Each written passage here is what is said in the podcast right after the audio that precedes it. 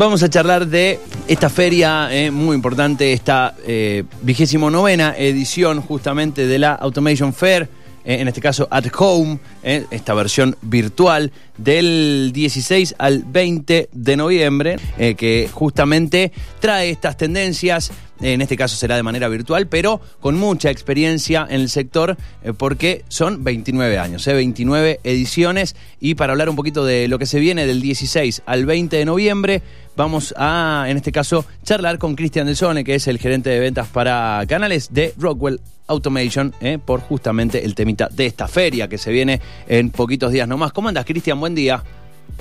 Muy bien, Fernando, ¿cómo están ustedes? Bien, bien, todo por acá, todo muy bien por acá. Con, en realidad con ganas de eh, saber, 29 años de una feria es eh, un montonazo que me imagino que, eh, así como a todo el mundo lo ha agarrado medio desprevenido, pero 29 años de feria, llevarlo, digo, a la, a la virtualidad debe ser un hermoso desafío porque después de 29 años, me imagino que una feria se convierte en algo muy grande muy grande, porque 29, me imagino, uno en, arrancan las ferias, arrancan, no sé, con determinada cantidad de pool, 29 años después me imagino que ya es todo una cuestión histórica.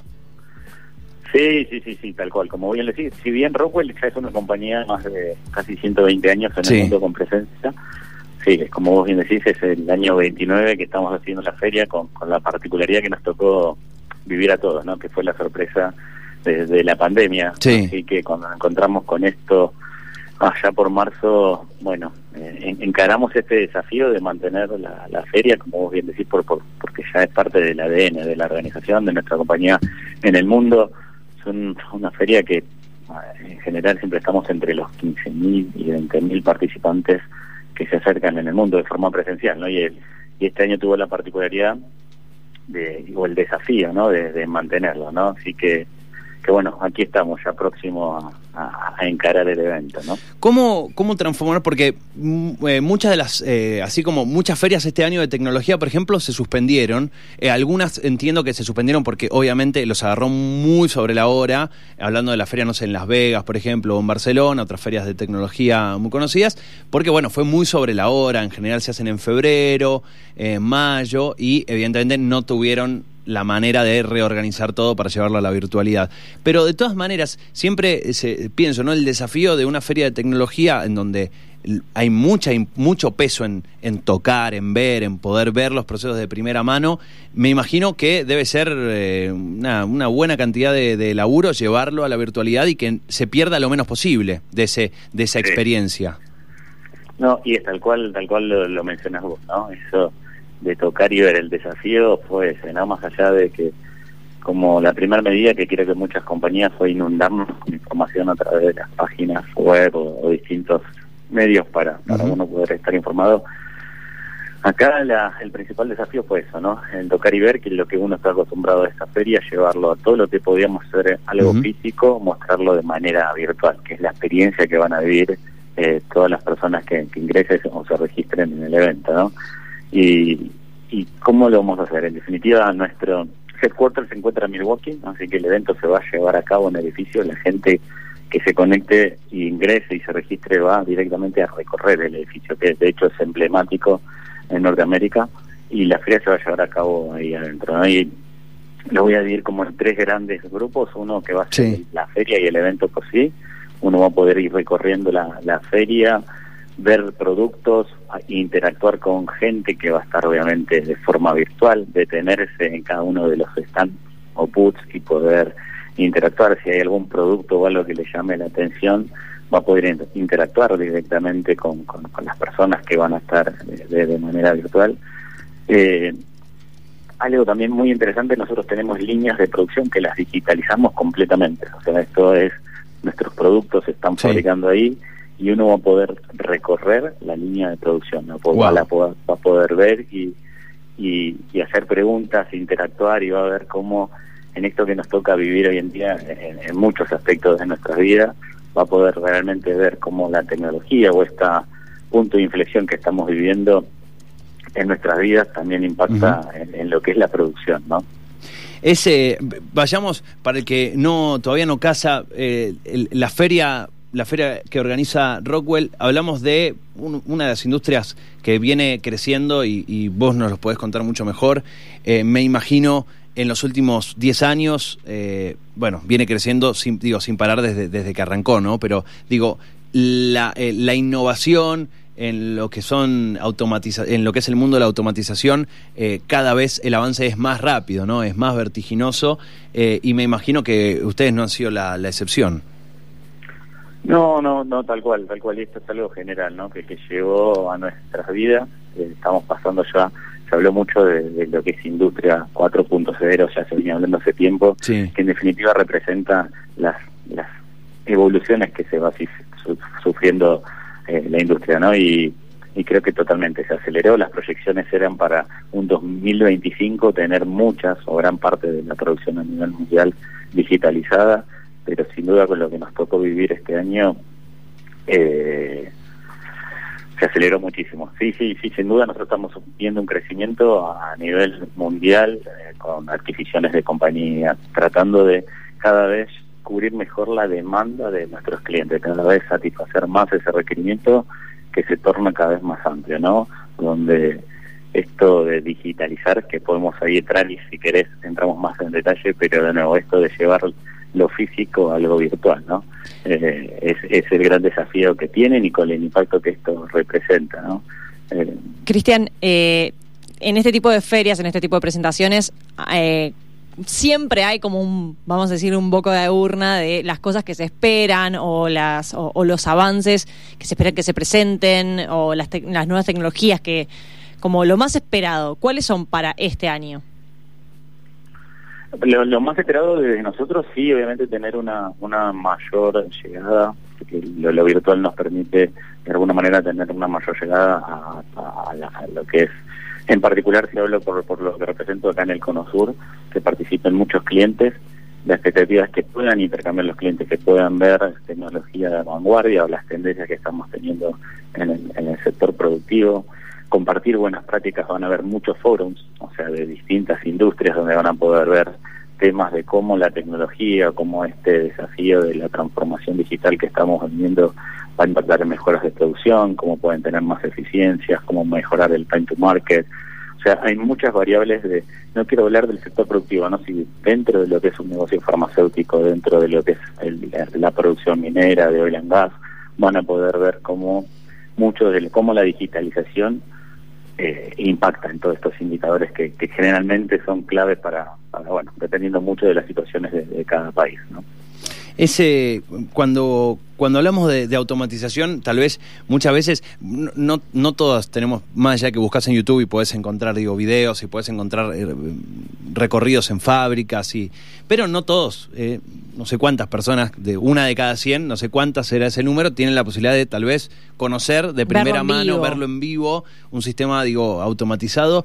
Sí podemos ver, qué sé yo, que tal vez en algún programa o en algún video. O incluso imagínate decir, bueno, esto quizá lo resuelven así y lo hago qué sé yo. Pero, eh, debe ser alucinante poder comprender a qué nivel en este 2020 hoy las cosas están eh, automatizadas y un poco me imagino que de la mano hay un debate que ustedes deben tener allí ya bastante aceitado y debe ser un debate permanente, el tema de la automatización frente a los nuevos espacios que ocupan los profesionales en, eso, en, en ese rubro, ¿no? y como parte de la automatización.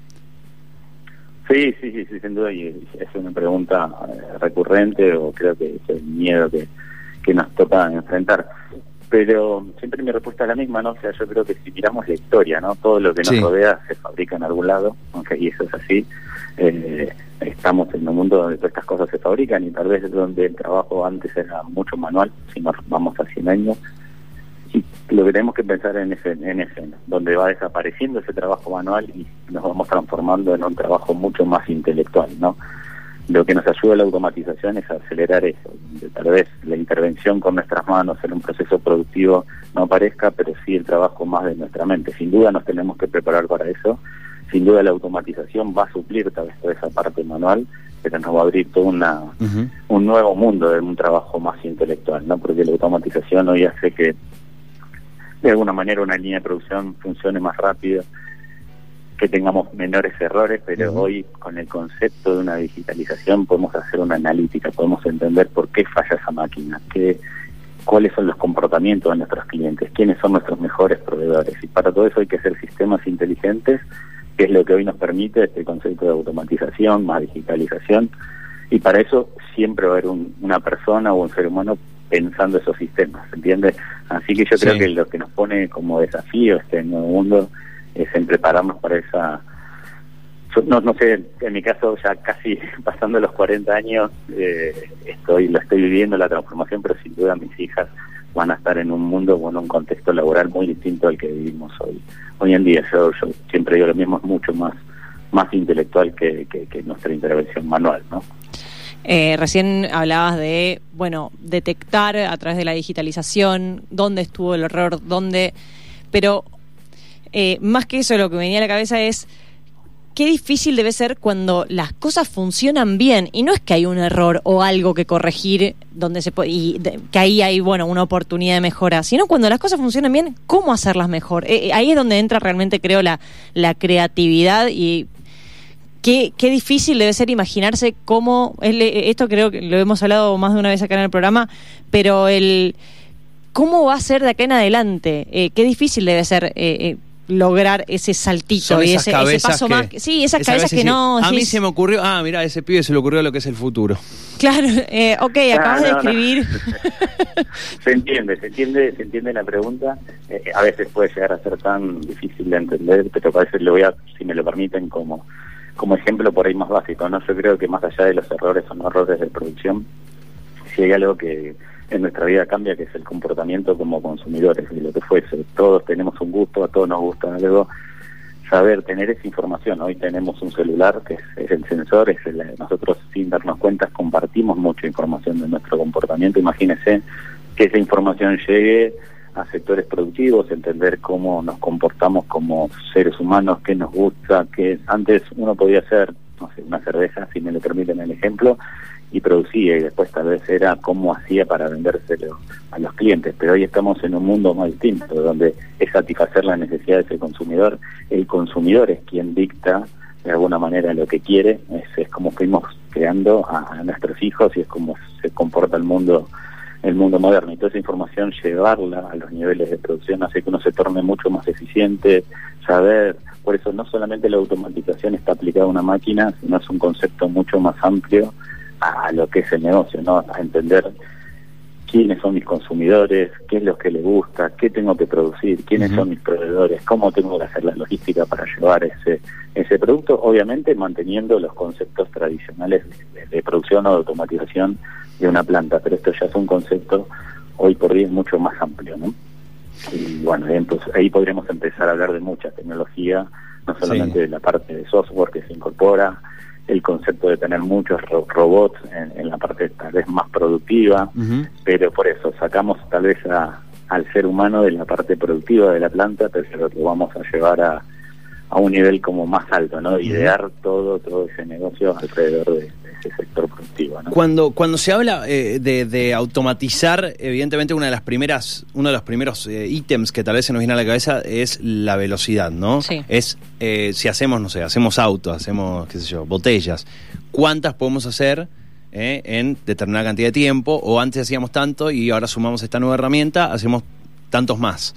Eh, ¿Qué otros elementos o qué otros ejes son fundamentales para tener en cuenta o donde la industria pone el foco, además de en la velocidad? Eh, ¿Qué otros medidores, qué otros indicadores son los que a la hora de generar eh, una industria más automatizada o con herramientas más innovadoras se pone el foco, se pone el ojo? Sí, depende depende con, qué área o de, la empresa interactúes. Hay, muchísimos indicadores, es uno por ahí bastante el que, mencionaban, que, es buscar esa velocidad, ¿no? En definitiva, es el mejorar, pero hay muchas cosas, ¿no? Dependiendo también hasta el tipo de industria. Podemos hablar de, un producto, imagínense en un sector farmacéutico, la homogeneidad es clave, ¿no? No yo tengo que sacar medicamentos exactamente iguales, no puedo fallar en absolutamente nada, y ahí tal vez la velocidad queda un poco más de lado, si no lo que busco eh, es homogeneidad si tal vez nos sentamos o tenemos que enfrentar un, algo más financiero, por ahí es lo que pesa, es la rentabilidad del negocio.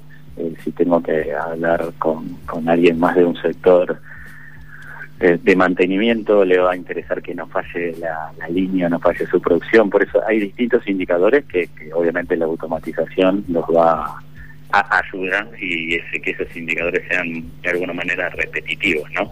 Que es lo que buscamos. ¿eh?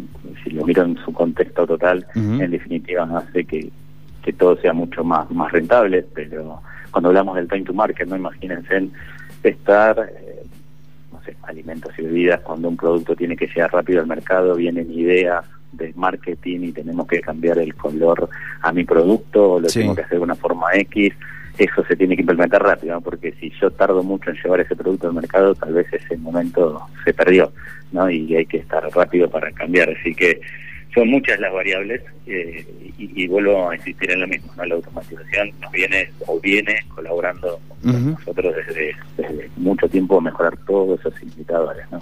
Y cada vez más lo, vemos en nuestra, nuestra vida cotidiana, ¿no? Cuando queremos escuchar música, tal vez antes uno tenía que esperar tiempos o ir a comprarse un CD y accedemos a la música de mucha manera mucho más rápido y esto va a pasar en, en todos los ambientes eh, que nos rodean, es, así una realidad. Eh, Cristian, la, la, última que en realidad son como dos preguntas que pueden que estén, relacionadas una con otra, un poco naif la pregunta, pero eh, en un... ¿Dónde está, no, no te voy a preguntar dónde está el límite, dónde está el futuro, ¿no? Porque evidentemente sería, sería injusto preguntártelo, pero digo, me imagino que debe haber un, un, un, horizonte de decir, como, como hablábamos incluso hace un ratito con, con Angie, con vos, de decir, bueno, eh, ¿dónde está el tipo que se le ocurre? ¿Qué es lo que viene? Eh, me imagino que eh, evidentemente se empiezan a, en, en, un proceso de aceleración, en este caso, hablemos de los últimos, como decías vos, 15, 20 años, bueno, hay una aceleración de la innovación. No sé si habrá una meseta o una ralentización, es decir, bueno, llegamos a un nivel en el cual nos está costando más innovar. Eh, eso por un lado, digo, si pensás que estamos cerca de llegar a esa meseta o todavía queda mucho por delante y estamos en los inicios, eso por un lado. Y por otro, eh, esto, esto digo, lo, más tal vez naif y, no, no sé si es más de lo técnico, preguntarte lo más tal vez de tu punto de vista, con tantos años trabajando para, para la compañía, eh, si, si ves que más allá de la industria hay como todo un camino paralelo o en simultáneo de la valoración de lo artesanal, ¿no? Donde la automatización no, no, es, no digo que no esté bien vista, pero sino que se busca lo artesanal, se busca lo manual, lo trabajado justamente eh, individualmente, elemento por elemento, sea sea el rubro que sea. No, no, súper dos buenas preguntas. A ver, nada. Eh, lo primero, no quiero usar la palabra miedo en cuanto al límite, ¿no? Y y yo creo que estamos iniciando recién una nueva etapa aunque en todo lo que es esto el sector productivo y tal cual vos lo, lo, mencionabas eh, son nuestras conversaciones con los clientes no eh, cuando empezamos este este camino de la transformación digital muchas veces yo uso las mismas palabras que dijiste no cuál es el límite yo creo que hoy depende mucho de, esa persona de quien quiera llevar y de la creatividad que tenga del conocimiento de su negocio porque hoy es como que no no se ven barreras, ¿no? O sea, vuelvo tal vez a eso que hablábamos al inicio, donde esto se trata de transformar algo físico en algo digital, ¿no? Eh, nos fue pasando en nuestras vidas y no nos dimos cuenta, eh, con la música, con la plata, con muchas cosas que, que nos llegaron, y va a pasar, y el límite creo que lo vamos a poner nosotros como seres humanos, y si ya me, centro más en, en lo que es la automatización o nuestros clientes,